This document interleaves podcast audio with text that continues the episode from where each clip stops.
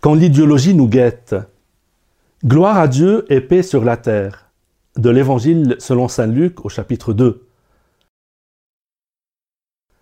Les guerres naissent dans l'esprit de quelques personnes en quête de gloire, volonté de puissance, envie de prestige, ambition de conquête.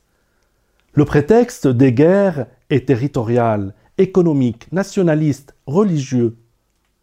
Mais depuis un siècle, un autre enjeu s'invite sur le terrain, l'idéologie, comme source et fin des conflits entre les peuples. L'idéologie est la réalisation du système de pensée d'un petit nombre. Elle s'érige en pouvoir sans limite. Elle cherche à séduire et à endoctriner. Elle vise à transformer radicalement. Elle ne se contente pas de soumission extérieure, mais impose une adhésion intérieure absolue.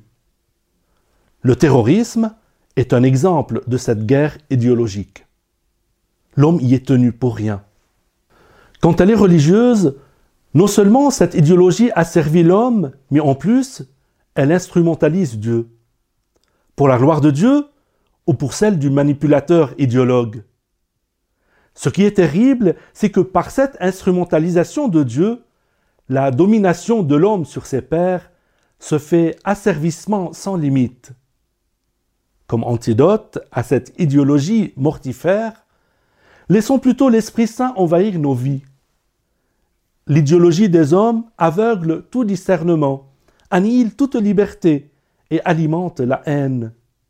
L'Esprit Saint, lui, éclaire, libère, redresse et fait passer du désir de la guerre à l'amour de la paix.